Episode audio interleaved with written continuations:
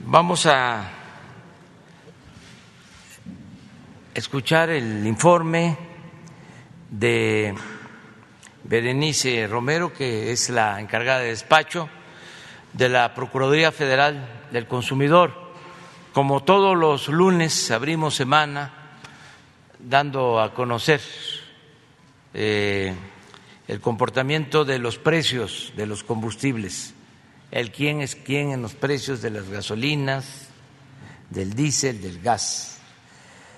Vamos entonces a darle la palabra a Berenice para que nos informe. Gracias, señor presidente, con su permiso. Muy buenos días. Con corte al 28 de mayo vamos a presentar los precios promedios nacionales en el quién es quién en los precios de los combustibles. La gasolina regular registró un precio promedio nacional por litro de 20 pesos con 45 centavos, la gasolina premium 22 pesos con 19 centavos y el diésel 21 pesos con 62 centavos. La mezcla mexicana de petróleo, con corte al 27 de mayo, registra un ligero ascenso, promediando 63 dólares con 62 centavos por barril. En los indicadores de ganancia más altos continúan Redco, Chevron y Arco y por sexta semana consecutiva se mantienen en los indicadores de ganancia más bajos Total, G500 y Orsan. En la gasolina regular encontramos el indicador de ganancia más alto, con cuatro pesos con siete centavos en la marca móvil, en Mexquitic de Carmona, en San Luis Potosí, con un precio promedio de 21 pesos con 99 centavos por litro. El más bajo lo tuvo la franquicia Pemex en Tuxtla Gutiérrez, Chiapas, con un precio promedio al público de 19 pesos con 30 centavos por litro. El indicador de ganancia más alto, la gasolina premium, con dos pesos con 54 centavos, lo tuvo la marca Oxogas en Monterrey, Nuevo León, con un precio promedio de 23 pesos con 19 centavos por litro. La estación de servicio de la franquicia Pemex tuvo el margen más bajo con 17 centavos en la unión de Isidoro Montes de Oca Guerrero con un precio promedio de 20 pesos con 79 centavos por litro. En el diésel, nuevamente Sonora tuvo el margen más alto con 3 pesos con 99 centavos en la estación de servicio de la marca Arco con un precio promedio al público de 22 pesos con 99 centavos. Y en Tamaulipas se mantiene el indicador de ganancia más bajo con 15 centavos con la franquicia Pemex con un precio de 20 pesos con 30 centavos por litro. En las acciones de verificación a las estaciones de servicio de gasolina y diésel, tenemos que se recibieron 253 denuncias a través de la app litro por litro. Se llevaron a cabo 203 visitas de verificación, identificando seis gasolineras que no dan litro de a litro. En el marco de la estrategia del combate, combate al robo de hidrocarburos, se realizaron labores de verificación en gasolineras del estado de Hidalgo, en coordinación con la Guardia Nacional, la CRE y la CEA. Como resultado, se verificaron un total de 31 bombas de combustible y se inmovilizaron ocho por diversas irregularidades. En la app litro por litro, los precios más bajos en los combustibles se registran en Veracruz, Veracruz, con la franquicia Pemex, en 18 pesos con 12 centavos y en Querétaro, Querétaro, con la marca G500 en 18 pesos con 69 centavos por litro. Por su parte, los más altos, con 21 pesos con 89 centavos por litro, se encontraron en Ocotlán, Jalisco, con la marca BP y en Empalme, Sonora, con Arco. En la Premium, las más baratas se vendieron en Veracruz, Veracruz, por la marca Red Energy, en 20 pesos con 42 centavos y en Mérida, Yucatán, por G500 en 20 pesos con 59 centavos por litro. Las más caras las encontramos en Monterrey, Nuevo León, por la marca Oxo Gas, en 23 pesos con 19 centavos y en Santa María, Huatulco, Oaxaca, por la franquicia Pemex, en 23 pesos 15 centavos por litro. En el diésel, los más baratos, los vendieron G500 en Querétaro, Querétaro, en 19 pesos con 89 centavos y Cargo Gas en Matamoros, Coahuila, en 19 pesos con 99 centavos. Los más caros en Mújica, Michoacán, con G500 en 23 pesos con 7 centavos y en Chilpan, en Chilpancingo de los Bravo Guerrero con la franquicia Pemex en 23 pesos con 3 centavos. Por quinta semana consecutiva, la Ciudad de México registra los precios promedios más altos en el gas LP. En el gas estacionario, el indicador de ganancia más alto, con 5 pesos con 94 centavos, lo encontramos en la estación de servicio Azteca Gas, en Álvaro Obregón, Ciudad de México, con 14 pesos con 75 centavos por litro. El margen más bajo, con 2 pesos con 36 centavos, lo tuvo Central de Abastos de Tehuacán, en Ajalpan, Puebla, con un precio promedio de 10 pesos con 70 centavos por litro. En el gas LP en cilindro, el indicador de ganancia más alto con 11 pesos con 52 centavos, lo encontramos en la estación de servicio Vidrio Gas en Benito Juárez, Ciudad de México, con un precio de 26 pesos 76 centavos por kilo. El más bajo, con 4 pesos con 16 centavos, lo tuvo la estación de servicio Gas de Ajaca en Guadalupe, Etla, Oaxaca, con un precio promedio de 20 pesos con 59 centavos por kilo. En los precios promedio diarios del gas LP, al 26 de mayo tenemos que el gas en cilindro promedió 23 pesos con 7 centavos por kilo, mientras que en el gas estacionario se tuvo un precio promedio de 12 pesos con 29 centavos por litro. En las acciones de verificación a las estaciones de servicio del gas LP se practicaron 78 visitas de verificación, cuatro de ellas resultaron con infracción, no tuvimos negativas a verificación y de los 136 cilindros verificados, tres fueron inmovilizados. Es cuanto, señor presidente.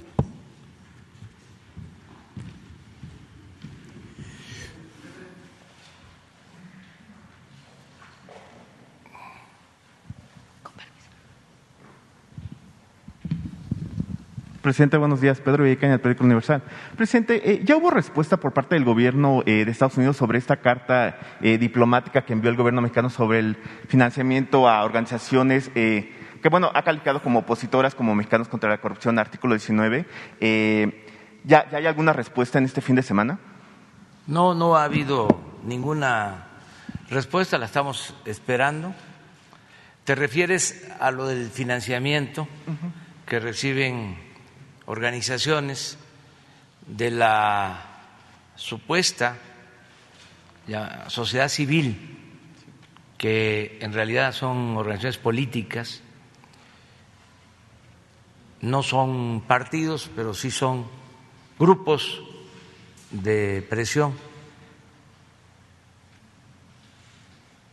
O eh, organizaciones que eh, participan en política, como se está haciendo actualmente, como es público y notorio, como se vio ayer y antier y se va a ver hoy y mañana, es de dominio público.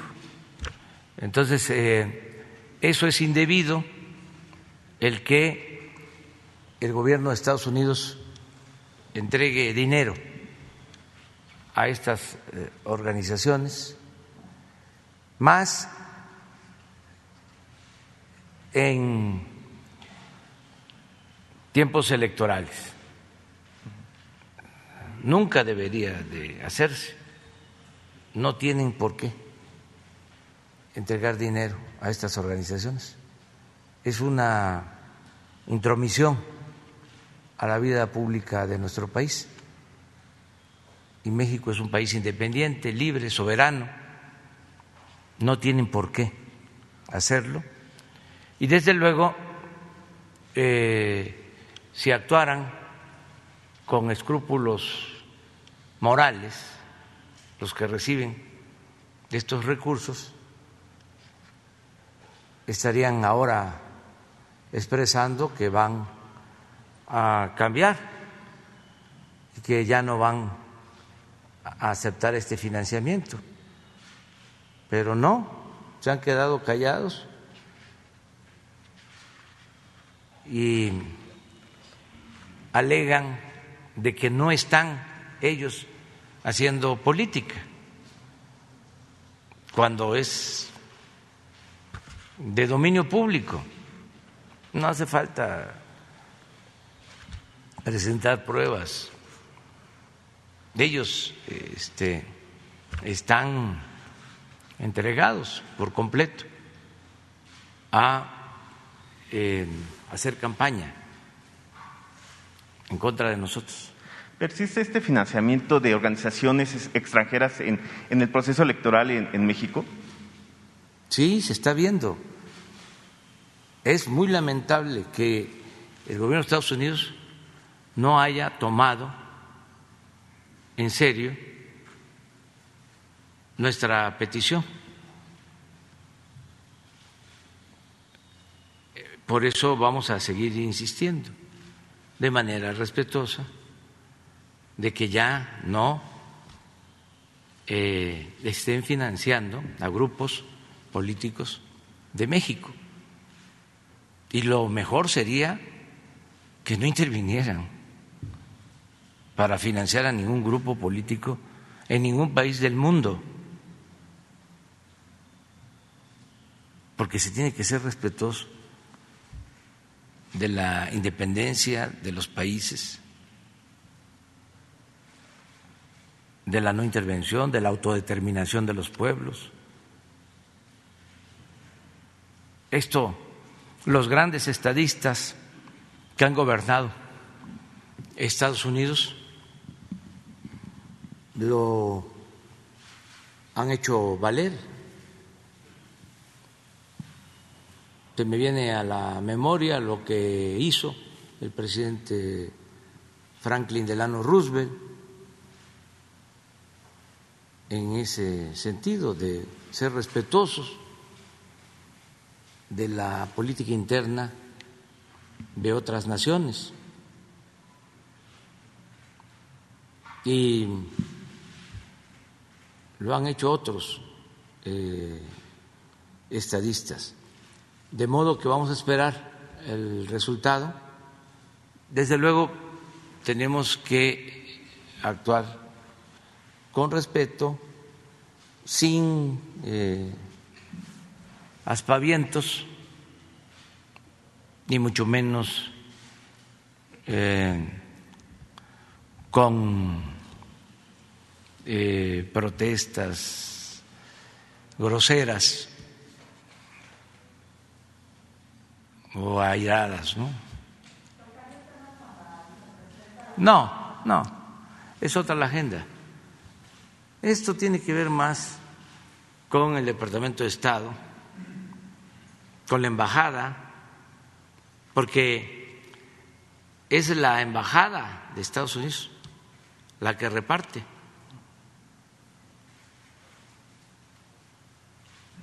el dinero de acuerdo a las pruebas que se tienen.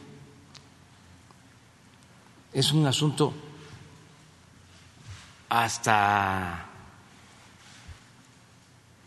corriente, no solo de fondo, sino de forma. Esto no debe hacerse, no tiene que ver con la buena política exterior, con la cooperación entre los pueblos, con las relaciones de amistad, con la buena vecindad,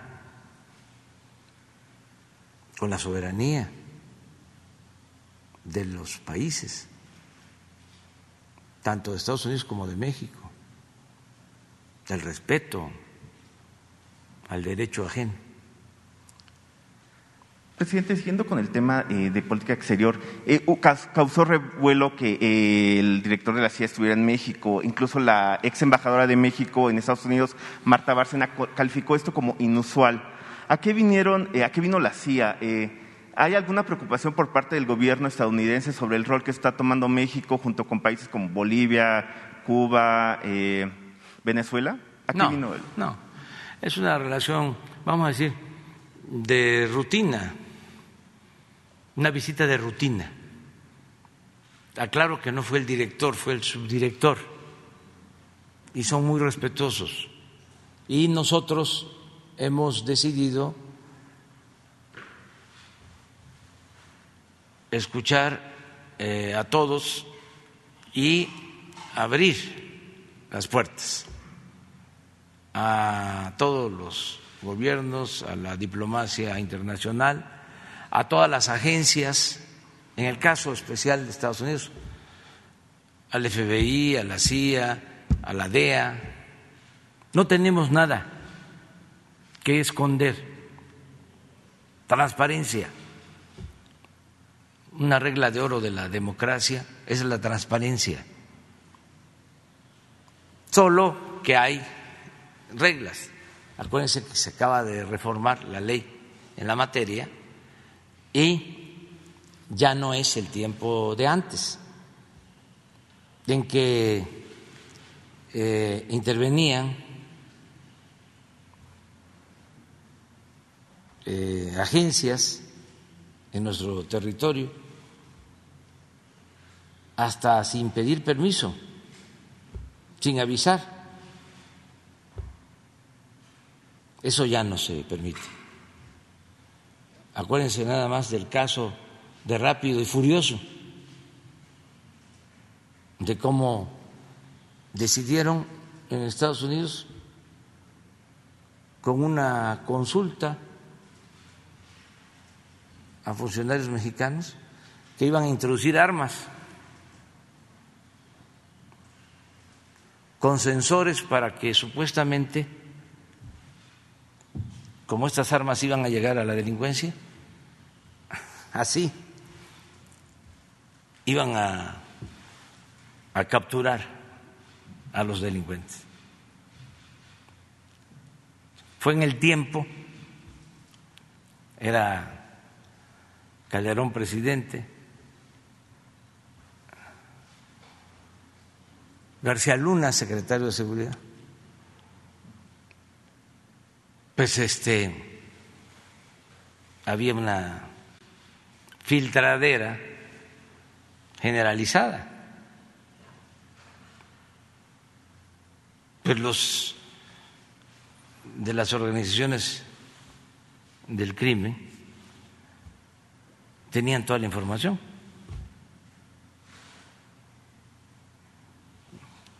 Agarraron las armas, les quitaron los sensores y las empezaron a usar para asesinar personas.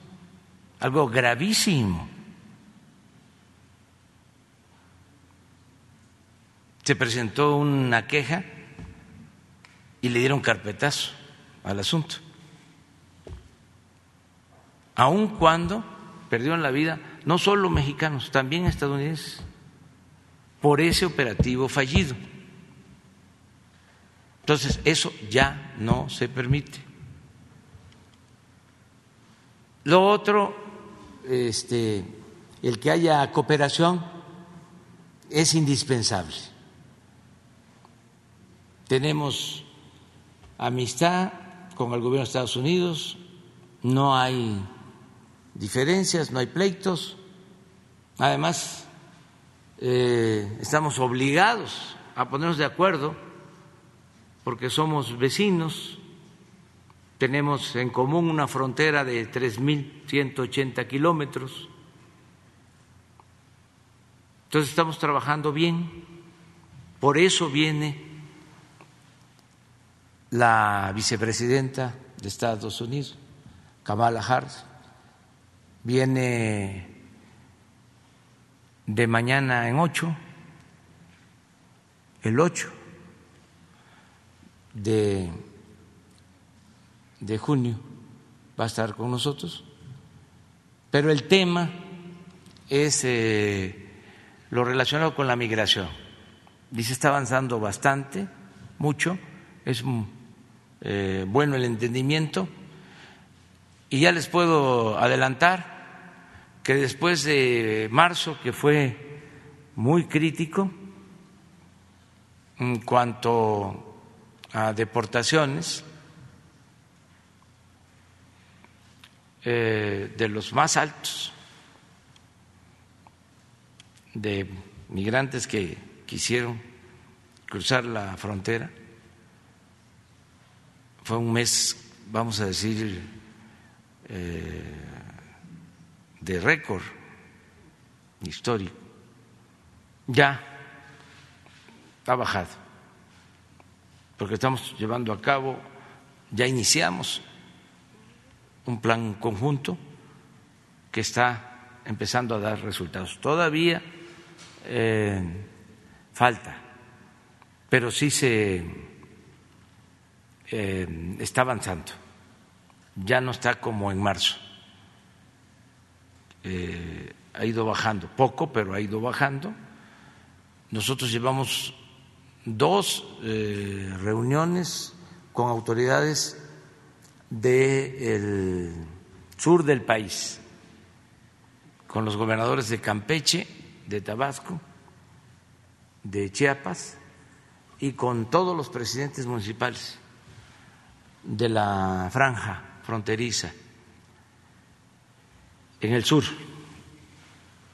Y estamos este, trabajando de manera eh, coordinada los que integramos el gobierno federal, nos estamos eh, coordinando también con los gobiernos estatales, municipales y es buena la relación con el gobierno de Estados Unidos. De modo que yo espero que sea muy fructífera la entrevista, el encuentro del día 8 con la vicepresidenta. Presidente, por último, eh, hoy se publica que un informe eh, de la Oficina de Defensoría de los Derechos de la Infancia, eh, donde denuncia que hay una red de grupos de la delincuencia dedicados a la explotación sexual organizada, y donde participan maestros, directivos de, escuelas y que difunden, que comercializan pornografía infantil. ¿En el gobierno federal tienen conocimiento sobre estas denuncias, sobre estos actos? Sí, creo que es un asunto que ve la Secretaría de Seguridad Pública y Protección Ciudadana. Vamos a que Rosa Isela Rodríguez informe. Se trabaja mucho en esto, se combate todas estas acciones reprobables, indignas, que tiene que ver con el abuso de menores y se tiene una actividad permanente. Vamos a pedirle a Rosa Isela que cuando eh, informen, ya ves que informamos cada mes sobre el Estado que guarda eh, las acciones, que guardan las acciones de seguridad y de protección ciudadana, todo lo que se hace para conseguir la paz en el país, pues que incluya esto cómo se protege a la población más vulnerable, a los niños, de estas agresiones, como es el caso de la protección a las mujeres, todo lo que estamos haciendo, que es bastante. Te agradezco. Nada más quiero em, comentarles dos cosas, una de forma y otra de fondo.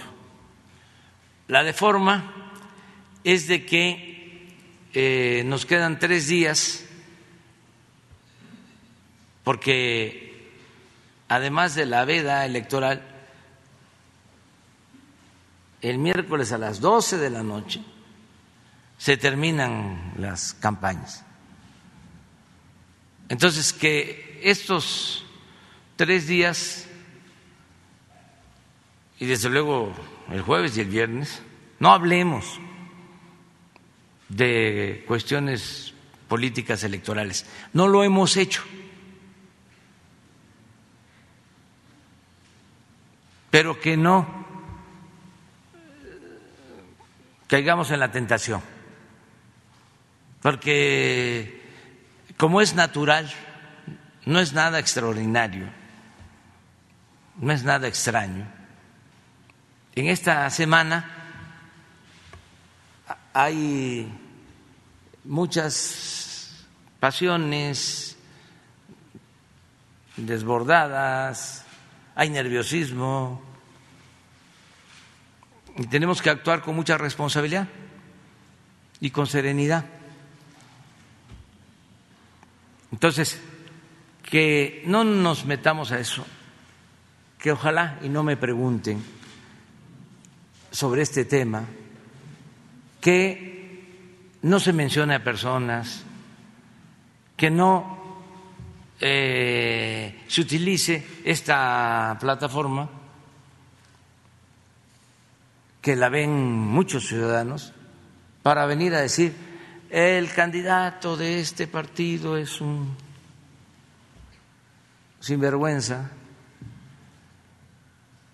o esta candidata o este candidato están eh, haciendo bien las cosas o son víctimas de calumnias. Que no hablemos de eso, porque aun cuando sea una pregunta, puede significar un golpe a uno de los candidatos, a uno de los partidos. Vamos a esperarnos ya el lunes.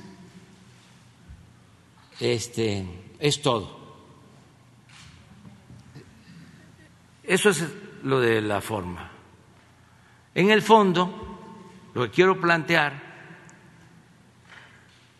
es que debemos de hacer valer el compromiso que tenemos las autoridades, el acuerdo que firmamos con los gobernadores, para que se respete la voluntad de los ciudadanos, que no haya fraude electoral, que no se utilice el dinero del presupuesto para favorecer a ningún partido, a ningún candidato, que no se utilice dinero de procedencia ilícita para favorecer a candidatos o partidos, que no se compren votos, que no se repartan despensas, frijol con gorgojo, que dejen de hostigar a la gente.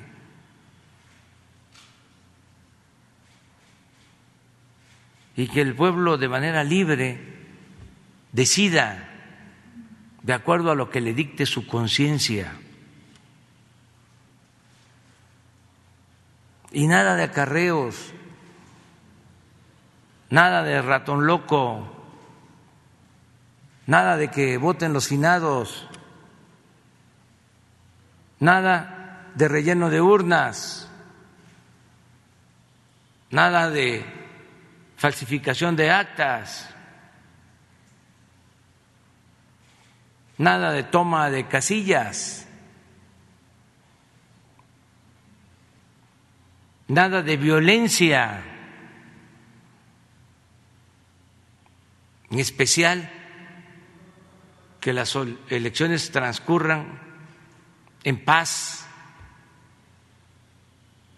que no se caiga en ninguna provocación. Es un llamado a todos los mexicanos, a todos, mujeres y hombres, de todas las religiones, a los libres pensadores, a los militantes de los partidos, a los ciudadanos independientes, a todos y a todas.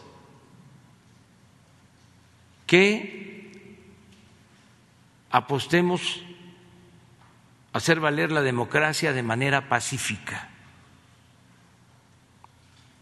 sin violencia. No caer en la trampa de la violencia. Ese es el llamado a todos y esperar a que el pueblo decida. Y si así nos seguimos comportando en el futuro, ya va a ser un hábito la democracia, una actividad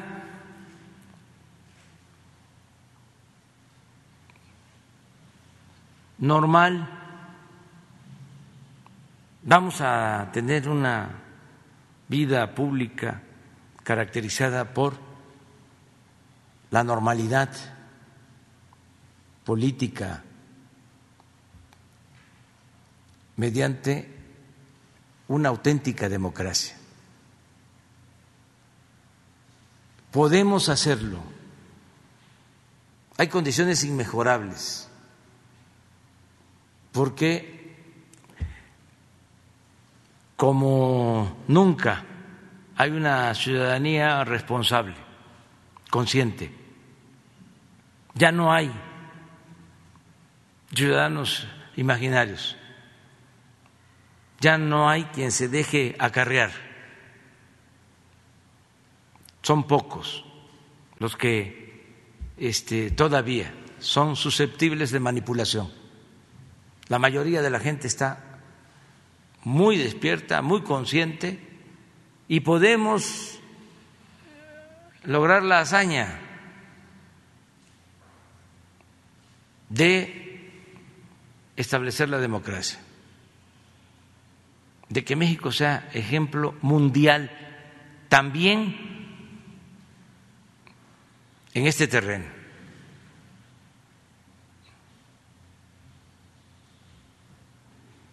Entonces ese es el, el llamado que hago.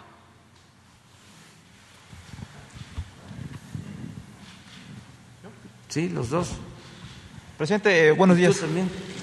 Carlos Domínguez de Nación 14, presidente. Eh, antes que nada, con su permiso, señor presidente, eh, me gustaría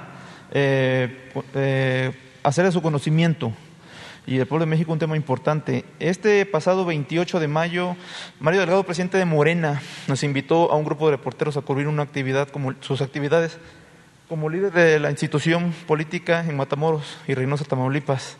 Tuve el gusto de acompañarlo, igual que mi compañero Hans Salazar, que viene seguido aquí. Saliendo de Matamoros, camino a Reynosa, fui testigo, al igual que mi compañero Hans y el empresario, rector de la Universidad Autónoma de Tamaulipas, Francisco Chevira Martínez, del momento en que sujetos armados encañonaron con un arma larga la camioneta donde viajaba Mario Delgado, en compañía de la, senadora Guadalupe Covarrubias, diputados, obligándoles a detenerse en medio de la carretera por al menos dos minutos. Nosotros lo vimos, presidente. Le comento esto como testigo de lo sucedido. Incluso tuve la oportunidad de grabar un pequeño video eh, con mucha precaución debido a la grave situación. Eh, lamento las imprecisiones de la Secretaría de Seguridad Pública del Estado, quienes no hicieron bien un peritaje de lo sucedido y negaron la presencia de armas largas en lo ocurrido. Ojalá puedan corregirlo, pues no es correcto tratar de ocultar una realidad que todos sabemos que se vive a diario en esa región de Tamaulipas. También lamento las imprecisiones compartidas por varios medios de comunicación, quienes pese a las evidentes faltas a la verdad del comunicado de las autoridades locales se prestaron a la desinformación una vez más al pueblo de México. Eso en Muy bien. tema. Eh, primera pregunta. Este 27 de mayo, trabajadores jubilados de la, aerolínea, de la Aerolínea Mexicana de Aviación dieron una conferencia de prensa en la que tocaron los siguientes puntos. Dijeron que están a punto de terminar un juicio laboral en el cual solicitaron se les restituya a los trabajadores su fondo de retiros, jubilaciones y pensiones que se les robó en favor del Grupo Posadas y Aeroméxico, cuando compraron aerolínea y que por este prejuicio ahora no tienen sus pensiones para vivir.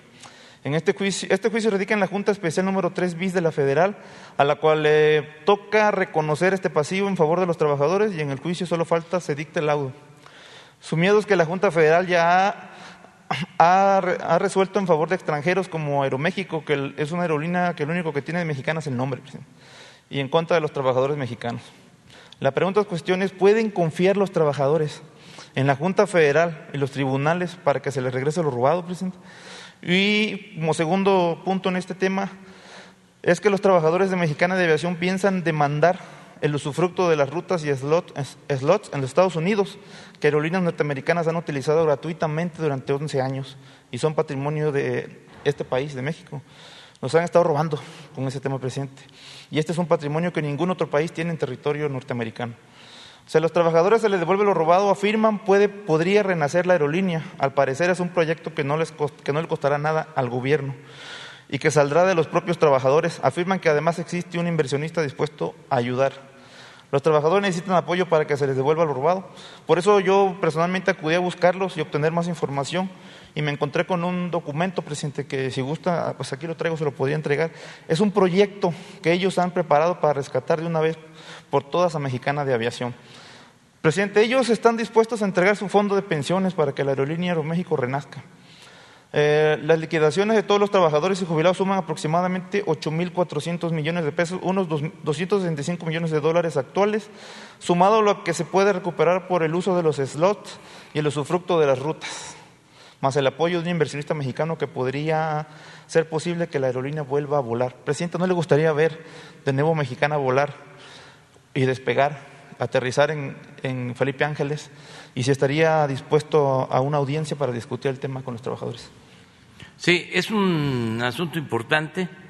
Eh, vamos a presentar nosotros una propuesta. Se va a fortalecer todo lo relacionado con las líneas aéreas mexicanas. Ya se está haciendo, buscando nada más que no haya rescates, que no se utilice dinero del presupuesto, porque eso es dinero de todo el pueblo.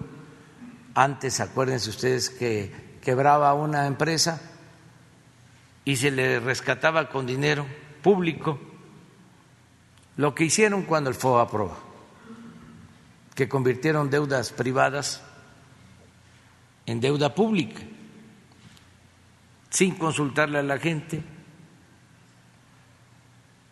se dispuso de dinero de todos los mexicanos y se tiene que pagar eso. Todavía existe esa enorme deuda pública y hay que destinar presupuesto para pagar esa deuda del FOA-PROA. En el caso de las privatizaciones de las aerolíneas, lo mismo se contaba con dos aerolíneas, Mexicana y Aeroméxico, en un gobierno llamado del cambio, vendieron o entregaron Mexicana. Y en el otro gobierno, también del el mismo corte, vendieron Aeroméxico. Y no hay ya ninguna línea aérea pública.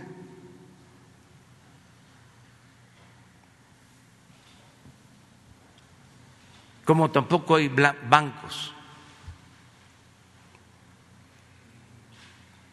Nada más dejaron dos el Banco del Ejército y un banco que se llamaba, ya ni recuerdo, ayúdenme,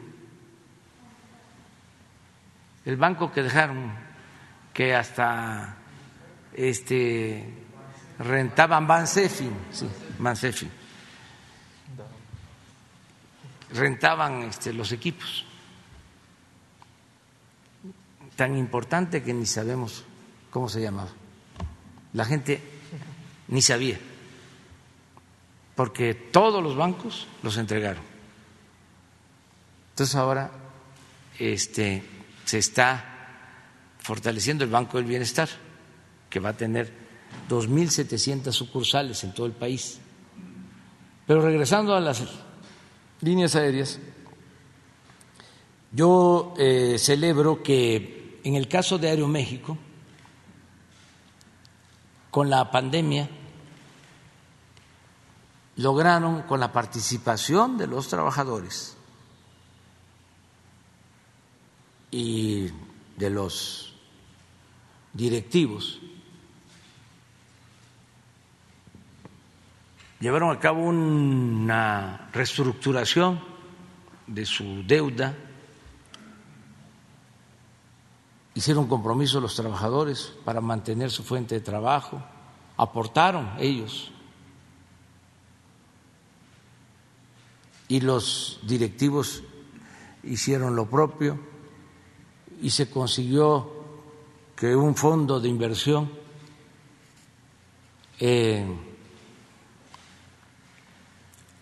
participara. El caso es de que se salvó Aeroméxico. Todavía falta que se consolide y nosotros en todos los casos queremos que siempre la administración de estas empresas quede en manos de mexicanos.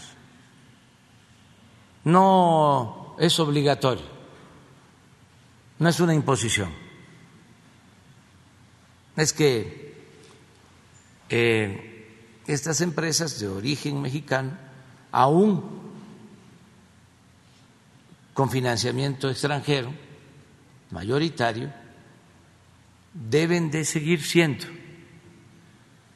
eh, de México, dirigidas, administradas por mexicanos.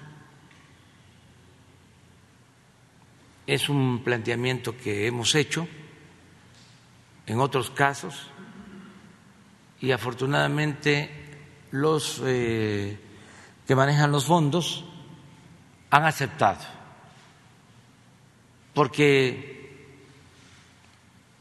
no les afecta en nada.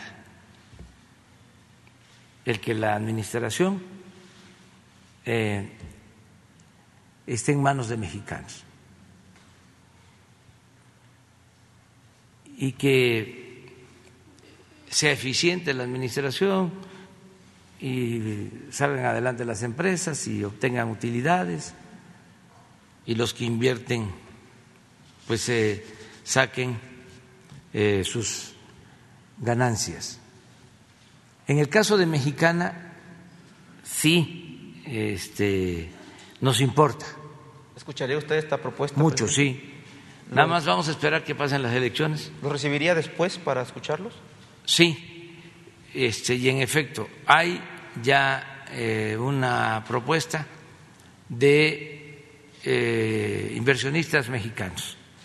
Okay. Ellos Yo creo que es eh, lo mismo. Ellos me mencionaron uno, un empresario, y dar sus fondos de, retiro para rescatar. Sí. Es llegar a un acuerdo, trabajadores con estos empresarios, y nosotros ayudamos. Hecho, presidente, muchas gracias. En otro tema, presidente, corrupción, si me lo permite. Eh, en una investigación realizada con compañeros que vienen aquí también a mañana, Amir Ibrahim y Miguel Martín, pudimos documentar la operación para el desvío de casi mil millones de pesos del erario público. En una operación en cuatro entidades del país, Querétaro, Campeche, Oaxaca y el Estado de México. El modus operandi, la entrega por licitación directa a la empresa de un supuesto empresario mexiquense llamado Fernando Flores Fernández, denominada Cifo Technologies. Los ejemplos son muy burdos, presidente, y pues muy grises, desde contratos por limpieza a la renta de cajeros para cobros automáticos, incluso por digitalizar actas. En el municipio de Metepec, de 2014 a 2017 tuvo contratos por más de 437 millones de pesos solamente en ese, en ese periodo. Pero cuando llegó la 4T en 2018 al municipio, se le acabaron los contratos. Eh, este empresario hizo con ha hecho con su municipio este, algo que los que expertos han catalogado como corrupción y daño al erario. Cobró hasta dos millones por la renta de cajeros para la recaudación municipal, pero en casos muy, como llama mucho la atención, solamente cobró 3.500. Imagínense, le pagaron dos millones y recaudó 3.500 pesos. Y hasta 24 millones por fotocopiar, fotocopiar y digitalizar actas en un año. Este empresario Flores se hace llamar un empresario exitoso, pero consideramos que no hay historias de éxito cuando los negocios son turbios y se obtienen ganancias mediante corrupción, presidente. Por estos contratos, no menos que sospechosos, la Unidad de Inteligencia Financiera tiene abiertos tres expedientes por probable delito de operación con recursos de procedencia ilícita. Eh, los expedientes son el 20 10 1 abierto el 19 de noviembre de 2020, el 160129 abierto el 1 de marzo de 2016, y el 192313 abierto el 23 de septiembre del 2019. Quisiéramos hacer de su conocimiento este tema y también del doctor Santiago Nieto. Y asimismo eh, preguntamos cuál es el estatus actual de los expedientes, señor presidente. Pues se podría presumir que el supuesto empresario pudiera estar operando con recursos de procedencia ilícita en, actualmente. Bueno, pues ya quedamos de que no vamos a profundizar en estos casos. Sí, sí, sí. Eh, ayúdenme. Solo para recalcar, presidente, esto no es fortuito, llevamos varias semanas y para que no digan que, que uno viene aquí a tirar la piedra y esconder la mano, pues traemos la carpeta de investigación, presidente, y periodística. No venías preparado. Esto cuesta, esto cuesta mucho trabajo, presidente. Y, y- y luego dicen que aquí en la mañanera se usa para, pues para golpear y esconder la mano y pues no, mire, si quiere se la dejo, Dejen- lo tenemos todo digital. Déjanos toda la información y pasando las elecciones, de nuevo, Este, abierto. Podríamos, este, no sé, ver con el doctor Santiago Bonito cómo se encuentra el estatus de esto pa- para darle Sí. seguimiento al tema Sí, periodístico, con, señor presidente. con Jesús. Vale, gracias. Sí, lo vemos. Este, felicidades al Cruz Azul.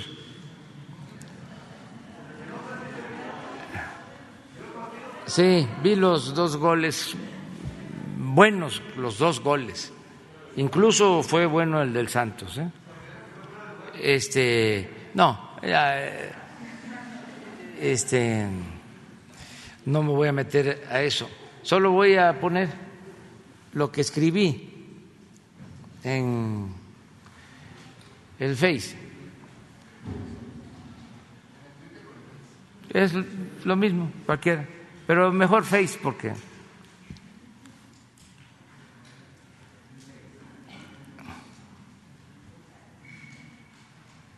pero es igual.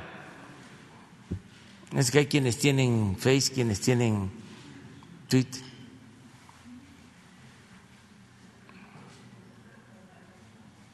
Estaba muy contenta la gente, los eh, partidarios de Cruz Azul. Sí, la gente estaba muy a gusto. Fue buena este, noticia. No, no, no, este, no, eh, ya les tocaba. Fueron muchos intentos, ¿no? Y es muy importante en todo, en lo eh, particular, en el deporte, en los negocios, en la política, la perseverancia, el no darse por vencido. ¿Se acuerdan lo que decía eh, Baby Ruth? No se puede eh, vencer a quien no sabe rendirse, aunque a quien nunca se ha rendido, no se le puede vencer. O sea, es cosa de tiempo. Felicidades al Cruz Azul, se acabó el embrujo. Abrazos también a los de la Casa del Dolor Ajeno. A lo mejor algunos no este, saben cuál es la Casa del Dolor Ajeno. Yo tampoco lo sabía. Eh, me enteré hace relativamente poco tiempo porque leí una extraordinaria novela, eh, una eh, historia novelada sobre eh, la matanza, el exterminio a ciudadanos chinos en 1911 en Torreón. Y el escritor de ese libro, que tuve que leer completo y se los recomiendo, Herbert, su nombre completo es Julián, Julián Herbert, eh, le puso así al libro, que trata sobre esta matanza de más de 300 ciudadanos chinos en tres días en Torreón. Y su libro se llama así, La Casa del Dolor Ajeno. Y no entendía por qué cuando leí el libro ya, este, él cuenta que así se le llama al estadio de fútbol de la laguna.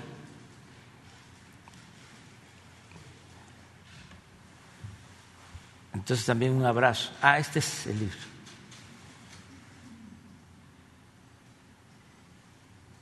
La casa del dolor ajeno.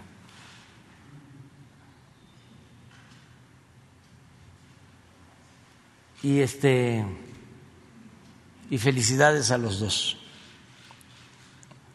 a los dos equipos, porque el Santos eh, estuvo bien y anotó primero. Y fue un buen gol. ¿eh? Y el Cruz Azul este, anotó en el segundo tiempo, pero ya no voy a hacer la, crónica.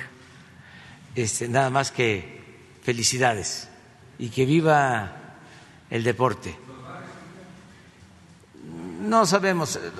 Ahora este, vamos a procurar esta semana estar eh, con poca actividad. Poca actividad porque, les decía, ya el miércoles terminan las campañas y eh, de nuevo el llamado a que todos nos portemos bien para que eh, el nombre de México salga limpio, sin ninguna mancha, en este proceso electoral.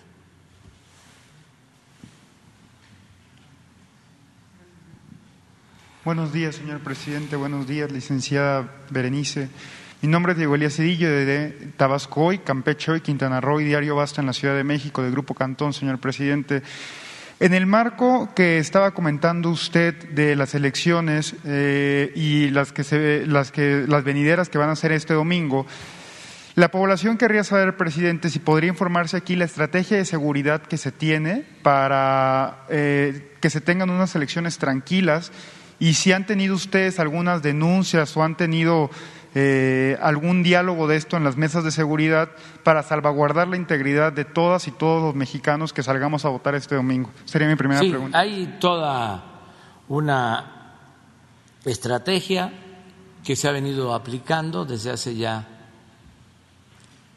pues como dos meses y todos los días hay una mesa eh, central para recibir denuncias y estar pendientes de darle protección a candidatos y de cuidar a los ciudadanos.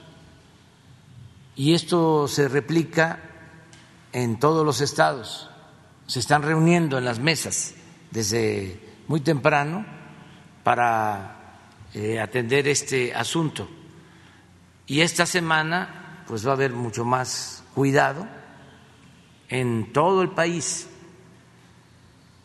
pero eh, lo fundamental es que todos ayudemos,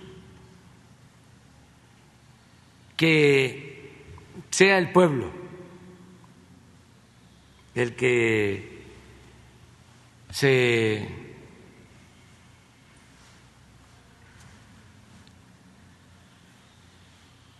comprometa a actuar con responsabilidad, como lo ha hecho siempre el pueblo de México. Entonces, que todos hagamos ese compromiso. ¿Se tiene previsto algún operativo especial por parte de la Guardia Nacional para salvaguardar? Sí, va a haber una intervención eh, de acuerdo con los gobiernos estatales, una coordinación para garantizar la paz, la tranquilidad.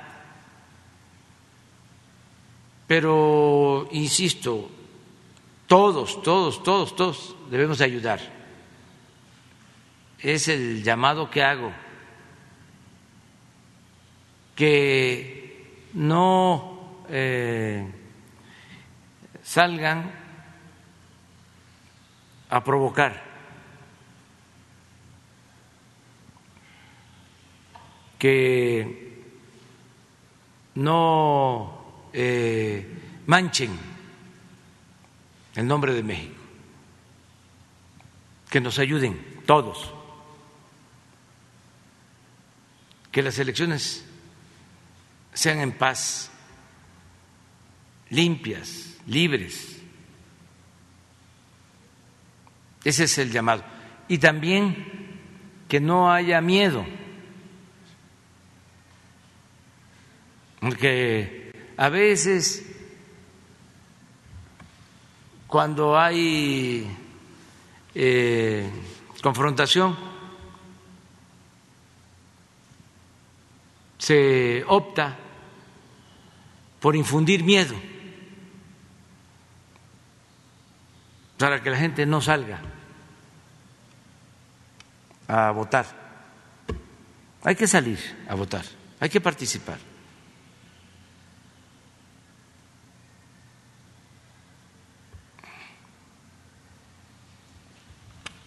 Nos tienen miedo porque no tenemos miedo.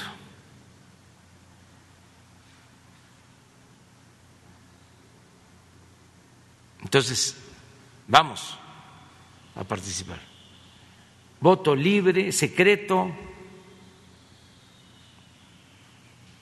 nada de que te doy esta boleta ya marcada,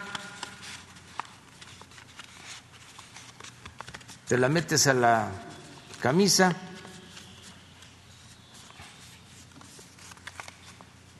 Vas a votar, te van a dar tu boleta,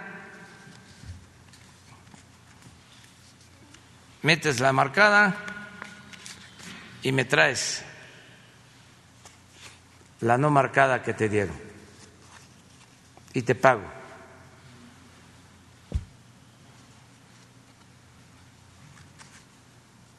Eso no. Ya, basta.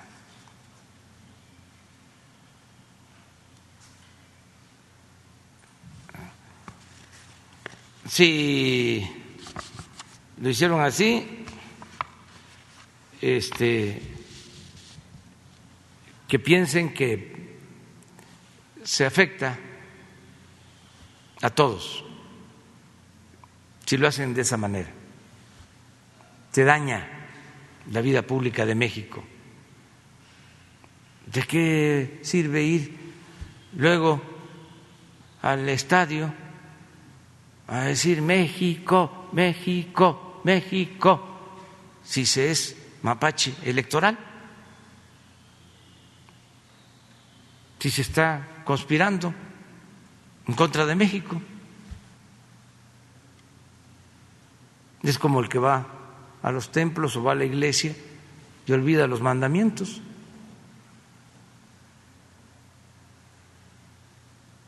Entonces, elecciones limpias, libres, y ahí, ahí van a estar solitos con la boleta.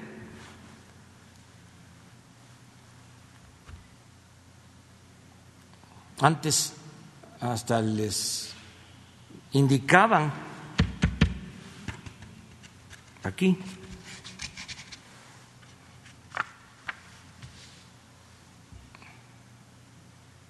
ya estaba el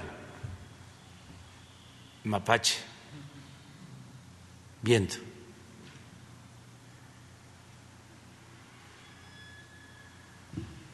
¿Por quién se votaba?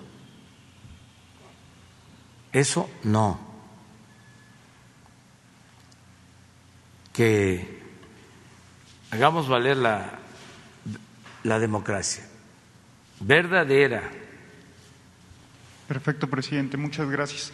Ahora, en el marco que usted alguna vez comentó aquí y lo ha expuesto eh, mediante la carta que envió a todas y todos los servidores públicos de invitar a no usar su nombre para favoritismos, etcétera, para eh, pues ejercer algunas presiones en el gobierno. Existe lo semejante en este, en este marco electoral. Si bien el comentario que usted empleó al principio de, la, conferencia, eh, pero creo que es importante destacar que a veces es, es, bueno informar a la población. Si me lo permite, presidente, en el estado de Campeche, el candidato Eliseo Fernández ha ocupado su nombre diciendo que es amigo suyo haciendo campaña, haciendo campaña pública. Eh, incluso anteriormente hay una videograbación en la cual argumenta y presume la amistad que sostiene con usted y con gente de su gobierno, apoyándose en esto para motivar a, las y los campechanos en este contexto. ¿Cuál sería su opinión al respecto de ese tema? Que estén pues ocupando su nombre como bandera política, presidente. No, no sé de ese caso y no me quiero meter en estos asuntos. Nada más es decir que dejemos al pueblo que elija libremente. Aunque estén nerviosos los eh, dirigentes de los partidos, los políticos, eh, aunque estén sudando eh, calentura, los que quisieran que se regresara a lo que era el antiguo régimen. Es válido, por ejemplo, lo que están haciendo personalidades intelectuales, sacando manifiestos, el llamado voto útil, salen personalidades ¿no? a pedir el, el que no voten por ya saben quién, si yo no voy, pero lo que ellos suponen este, represento todos están saliendo, ¿no? A decir, no votes por este. Bueno, hasta la revista esta inglesa.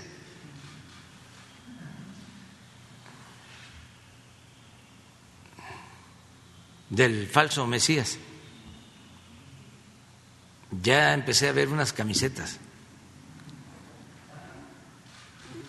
Está falso Mesías.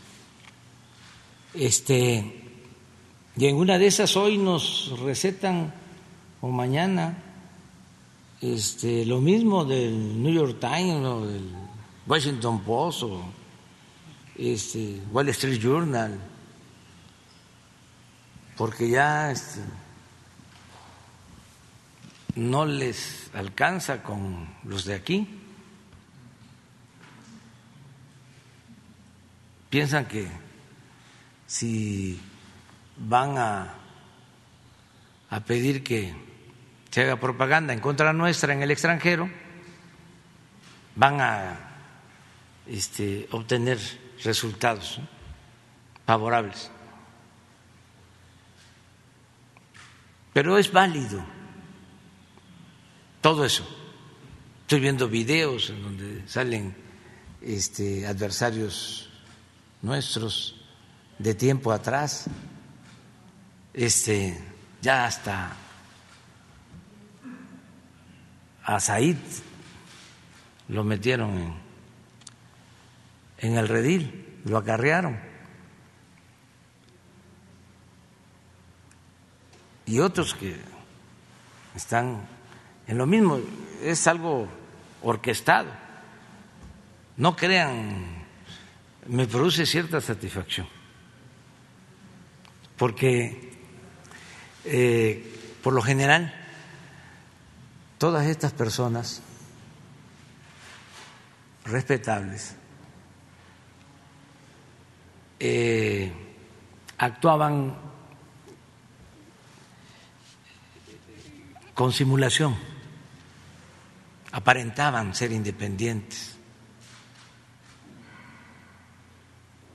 de la sociedad civil.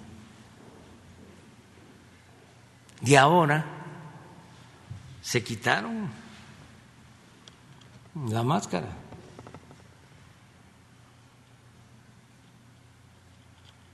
Es como la fábula del rey que va desnudo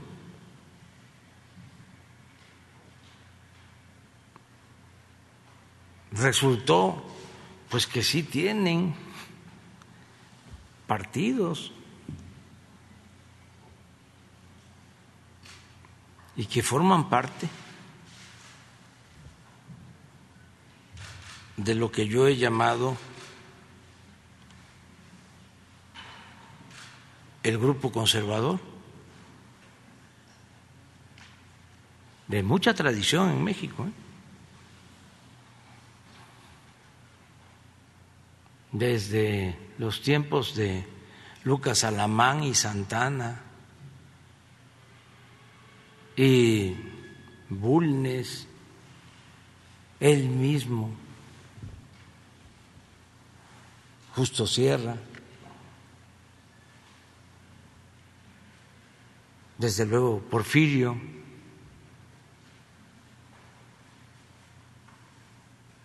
y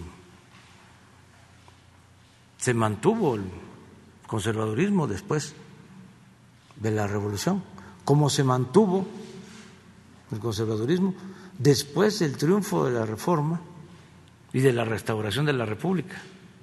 Fue cuando se pensó de que ya había desaparecido. Triunfan los liberales, los conservadores son los responsables de la pérdida de más de la mitad de nuestro territorio con ese gran zarpazo que nos eh, hicieron en el 47, 48, 1846, 1848, la guerra de intervención estadounidense. Llegaron hasta aquí, izaron la bandera de Estados Unidos, aquí en Palacio. Una tragedia. La culpa, los conservadores, que apoyaban a Santana.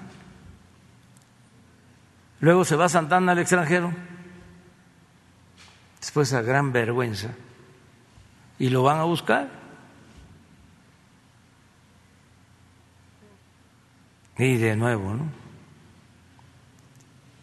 Este comienza la lucha de liberales contra conservadores y se expulsa a Santana, pero los conservadores van a buscar a Maximiliano y a Carlota. Se establece el imperio. Se defiende la república, se expulsa al ejército francés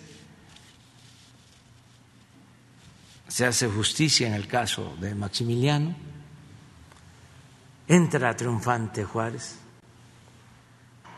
Ese día es cuando pronuncia esa frase memorable. Entre los individuos como entre las naciones el respeto al derecho ajeno es la paz. Y se pensaba que ya pues después de esa gran derrota del conservadurismo no iba a quedar nada, que solo los liberales. Pues no, renació. No tardó mucho, porque es una corriente fuerte. Entonces ahora, este, esta expresión eh, política conformada por empresarios, eh, académicos, desde luego partidos políticos, intelectuales, eh, la liga con el conservadurismo mundial, con la prensa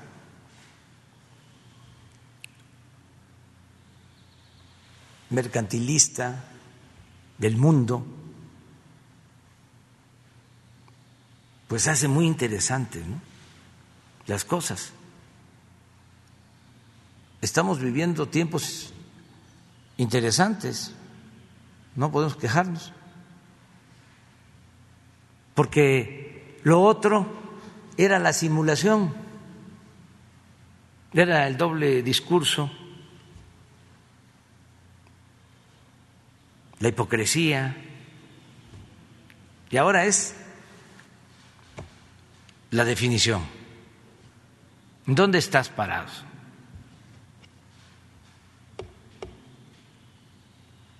Realmente, ¿quién eres? ¿Cuáles son tus ideas, tus principios? ¿Te importa el prójimo? ¿De verdad? ¿Te importa México? ¿Te importa la nación? ¿O te domina la ambición, el afán de lucro?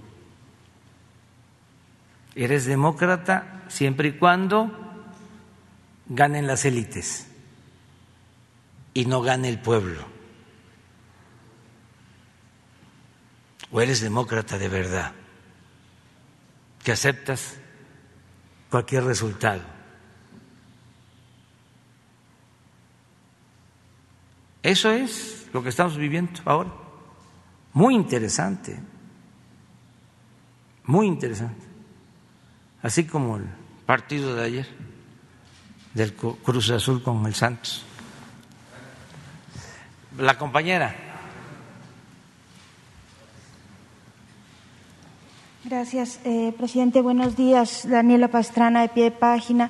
Ayer hubo elecciones eh, en Ayutla de los Libres, Guerrero, como eh, en este sistema normativo que se conoce como usos y costumbres. Es el primer municipio de Guerrero que, que, pasa como a este sistema, que ya pasó Cherán en Michoacán y bueno, donde están los de Oaxaca. También hay, están en ese proceso algunos pueblos centrales de Chilón y y Chiapas, ¿no? Eh, eh, la pregunta es, porque usted ha marcado permanentemente una agenda en favor de los pueblos, y la pregunta es si usted está en favor de que existan herramientas eh, legales suficientes para que los pueblos puedan tener autonomía, los pueblos indígenas, en ciertas decisiones que tienen que ver con su gobierno.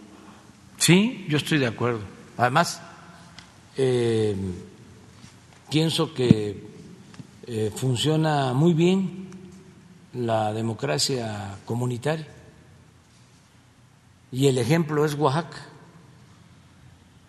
De los 570 municipios de Oaxaca, 417 son de usos y costumbres. Y son de lo mejor. porque las autoridades son servidores del pueblo, porque los escogen en asambleas para dar servicio a la comunidad. Y se empieza a dar servicio a la comunidad desde joven.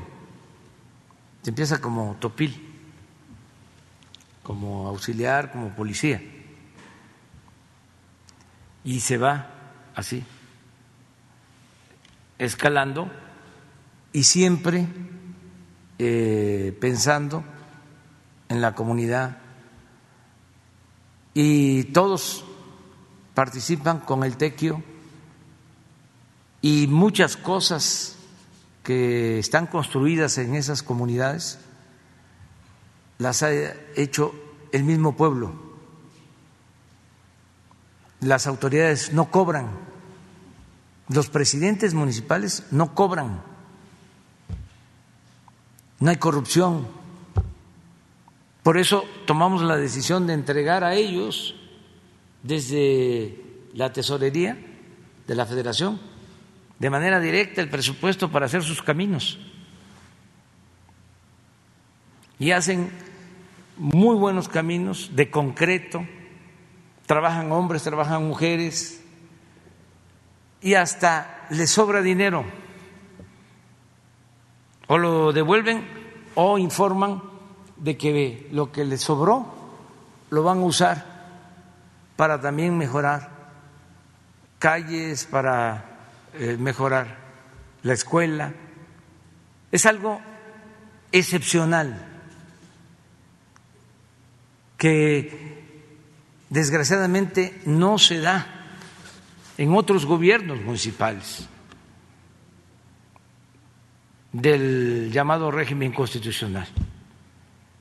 Entonces, lo de Ayutla, si es una decisión de la gente, se tiene que respetar. No sabía que se habían celebrado elecciones en Ayutla y salieron bien. Pues hasta ahora entendemos que sí. También hubo cambio de gobierno en Cherán. O sea, hay varios pueblos que han estado impulsando esto. Es eh, la decisión de las comunidades, la voluntad de los pueblos. En el caso de Ayutla, pues es un municipio histórico, porque ahí se firmó el plan de Ayutla. Hablaba yo de cómo los conservadores fueron a buscar a Santana y Santana después de que nos habían arrebatado y él eh, tenía parte de la culpa, que nos hayan quitado la mitad del territorio y regresa y todavía hace cosas no peores, pero también muy malas. Vende otra parte del territorio, se quiere convertir en monarca, se autonombra Alteza Serenísima. Todo esto con el apoyo de los conservadores. Además se vuelve caricatura todo ese gobierno porque se muere Lucas Alamán, que era el ideólogo de los conservadores, que sí estaba a favor de la monarquía, pero que era un hombre este, de letras, vamos a decir, ilustrado. Entonces ya lo que vino después de la muerte de Lucas Alamán, pues ya fue un carnaval, eh, una caricatura. Bueno, pero llegó al extremo Santana de este, empezar a cobrar impuestos elevados cobraba impuestos por las ventanas, por las puertas que tenían las casas, hasta por los perros que tenía la gente. Y se volvió pues un tirano abiertamente. Quiso tomar este Acapulco, no pudo, a pesar de que llevó miles de soldados, porque los guerrerenses no lo permitieron, defendieron la causa liberal y ahí surgió el movimiento en Ayutla, el plan de Ayutla. Ahí fue donde llegó Juárez a ponerse a las órdenes de Juan Álvarez. Es decir, vengo a luchar por la libertad del pueblo. Entonces, ellos saben, si no pudo Santana con ellos, es uno de tantos pueblos que en su historia nos enseñan de cómo se tiene que hacer valer la libertad, la democracia, la justicia. En los pueblos está la enseñanza mayor. Entonces, yo estoy de acuerdo. La única cosa es que no haya violencia, que no haya confrontación, nada de violencia, pero también menos si se trata entre las mismas comunidades, el mismo pueblo. Hay que rechazar todo tipo de violencia y este no resolver así las cosas. El mejor método es el método democrático. En el caso de los pueblos, la asamblea, que se reúna la gente y ahí decida. Y eso era una costumbre antes, sigue siendo, les hablaba yo de Oaxaca, pero en todo el país, por ejemplo, había la costumbre de que eh, se reunían los campesinos, ejidatarios. La asamblea ejidal era el último o el primer domingo de cada mes en una comunidad. Con la privatización del ejido, propiciada por la reforma al 27 en la época de Salinas, eso se fue este, debilitando, esa práctica. Todavía en muchas partes hay esas reuniones. ¿Por qué se fue perdiendo esa práctica? Porque se vendió la tierra, se puso al mercado la tierra ejidal. Entonces, lo que era ejidal, lo que pertenecía a un núcleo campesino, se convirtió en propiedad privada, porque esa era la concepción neoliberal de Salinas, privatizar todo, entregar todo. No solo él, porque esto continuó después de Salinas. Entonces, esas prácticas comunitarias se han ido eh, menguando y deben fortalecerse. Eso es democracia comunitaria y es muy importante, mucho, muy importante. Antes eh, llegaba uno a un pueblo y estaban desde muy temprano reunidos 100, 200, 300 campesinos en lo que era la casa ejidal Y ahí estaban desde las 7 de la mañana, terminaban a las 12, a la 1, de resolver todos sus asuntos. El presidente del eh, comisariado, Gidal, y el del Consejo de Vigilancia, todas esas prácticas de organización comunitaria son muy importantes no eh, apostar a lo individual, a separarnos. Tenemos que agruparnos, eh, vivir mm, en armonía con los demás. Gracias, presidente. Y una segunda pregunta. Eh, Quizá usted no conoce de pie de página porque es un medio muy joven, pero nosotros tenemos muchos años cubriendo los temas de la violencia, de, pues yo desde 2007, y eh, eh, hemos, hemos constatado eh, efectivamente que hay un cambio de actitud tanto en la eh, Secretaría de Derechos Humanos ahora, Subsecretaría de Derechos Humanos, como en algunos eh, grupos de las Fuerzas Armadas.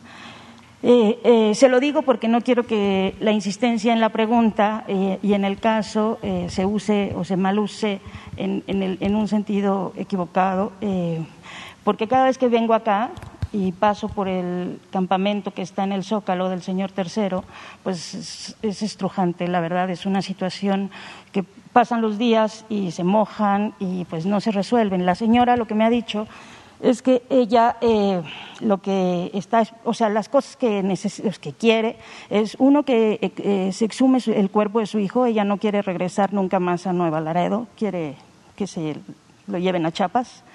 Eh, la otra cosa es que pues, saber dónde está su otro hijo, porque pues está desaparecido, y eh, que haya un reconocimiento público de que ellos no eran criminales, porque es una cosa que le importa mucho, el, digamos que el honor de, de sus hijos. Eh, y eso eh, viene a la pregunta que tengo, porque eh, pues ha habido en las conversaciones que hemos tenido con familiares de desaparecidos, acaba de desaparecer también uno de los dirigentes yaquis del pueblo de la tribu yaqui hace dos días en, en, en, Sonora, donde están las cosas muy difíciles ahora. Varias veces nos han dicho que si hubiera más interés o más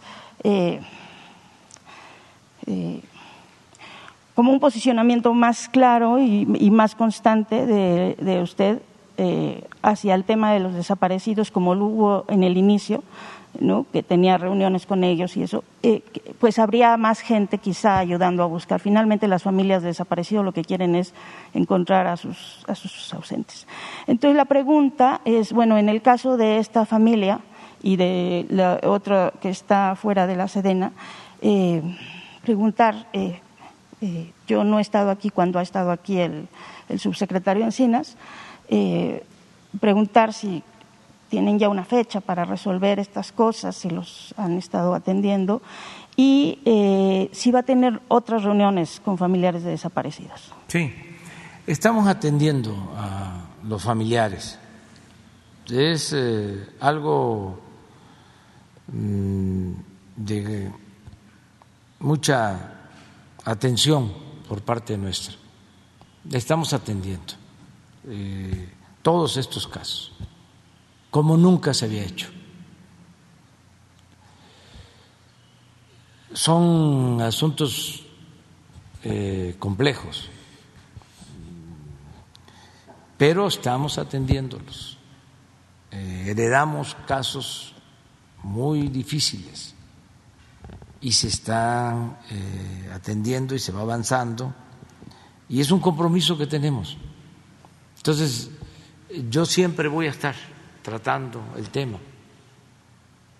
La Secretaría de Gobernación no tiene otra función más importante que la de garantizar los derechos humanos toda la Secretaría. Ya ven cómo era antes de que la Secretaría de Gobernación se hacía cargo de las relaciones políticas. Sí, la licenciada Olga Sánchez Cordero ayuda mucho, tiene relación con los gobernadores, pero lo que más nos importa es que se atienda a, las, eh, a los familiares de las víctimas a los desaparecidos. Todo esto que heredamos de la época de la represión, de la época de, las masacres, de cuando se quería resolver el problema de la inseguridad solo con medidas coercitivas. Entonces, estamos avanzando y lo vamos a seguir haciendo. Es un compromiso si han notado que yo no he dedicado eh, más tiempo a este tema, eh, lo voy a considerar hago ese compromiso para este, meterme más, ayudar más en todo lo que pueda eh, para que se resuelvan estos asuntos. En el caso de una de las protestas, se ha ido a la búsqueda, incluso nos detuvieron eh, y se escapó de milagro uno de los servidores públicos de la subsecretaría de Alejandro Encinas, porque lo detuvieron eh, lo secuestraron y se estrelló el vehículo y él aprovechó para escapar. Sobre esto que estamos hablando. O sea, no lo hemos dejado. Pero yo entiendo también a las madres, o sea, este, a todos los familiares. Lo que quieren es que aparezcan sus hijos, este, sus seres queridos. Los las entiendo sobre todo a las madres muy, este, muy bien y comprendo ¿no? su situación, su desesperación. Entonces eso es lo que puedo comentarte. Muchas gracias. ¿Qué creen ya? Ya. Este, además así sirve para menos tiempo. Eh, ya pasamos la semana ya. Ya quedamos, ¿no? Que este vamos a procurar en esta semana que no haya preguntas. Son libres, ¿no? Es una recomendación respetuosa, fraterna. Muy bien, gracias. Nos vemos mañana.